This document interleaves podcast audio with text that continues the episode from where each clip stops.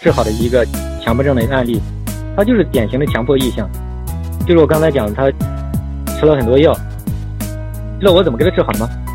他就强迫意向，他老怕失控啊，老怕就碰到刀，碰到什么东西，怕失控会拿刀伤害自己或别人，老是怕这种东西，这个就是那一种强迫意向，很痛苦。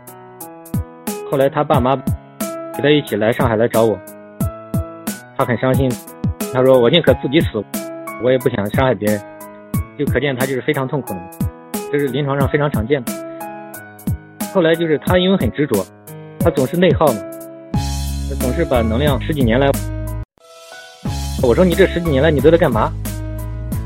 他说我这十几年来，学也不上了，工作也不干了，天天就想怎么四处去治病。因为他们家经济情况还可以，他好像是已经花了大概，说好像十几万了。我找了那么多专家，他有时候觉得好了，但有时候怎么又陷进去？我跟你说，晴天，他为什么好不了？他好不了，其实就是我刚才反复讲的强迫症第一个误区，他老是针对这个怕本身。我告诉你，这个怕是消除不掉的，越想解决你越怕，所以你永远好不了。你这样这句话听得懂吗？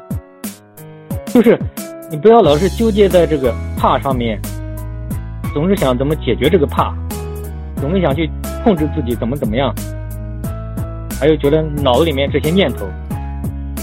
十几年前就是就治好了那个案例，后来他好了之后还到我们机构来当这个心理咨询师，来帮助别人。他当初就跟你一样，他就是钻到这个怕里面去了，他就是整天担心自己头脑中只要有一些。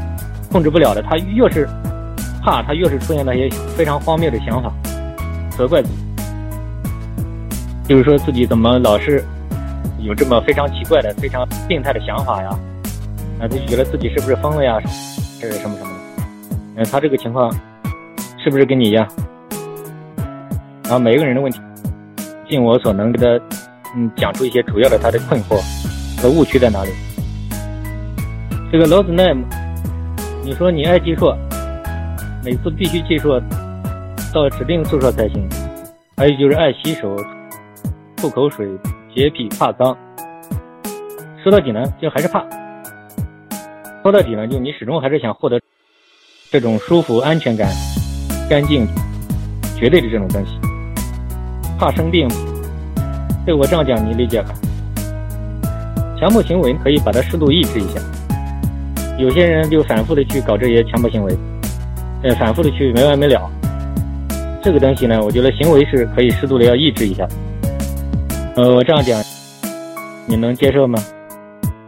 呃，我接着讲，就刚才这个晴天，那一个人，就是那个我们机构的吴伟老师嘛，他十几年前当初是我的病人嘛，他后来就是，我就告诉他呢。我就没跟他探讨这个症状，我就是先让他，先给他放了一个月的假。我说你都治疗十几年了，都治不好，也研究那么多理论，懂了那么多的东西。我说你为什么还是好不了？这说明你自己有很多盲点嘛，很多误区嘛，你还是在强化、在内耗、在在加重他们。讲的俗气一点，一个人整天想着一件事情，整天去思考这个事情。又怎么能忘掉这个事情呢？大家懂我讲的这个意思吧？就像这个群里面，我看大部分人都不懂，整天探讨强迫症，整天去讨论他的症状，整天讨论怎么解决，其实还是一种负强化呀，还是在强化他的病。那怎么可能好呢？那只会加重对他的印象，加重对他的敏感嘛。今天我这样讲，你听得懂吧？后来就是他已经彻底康复了，他彻底康复之后，他在我机构还做心理咨询师。后来我培养他，后来在我们机构讲课，也救了很多人。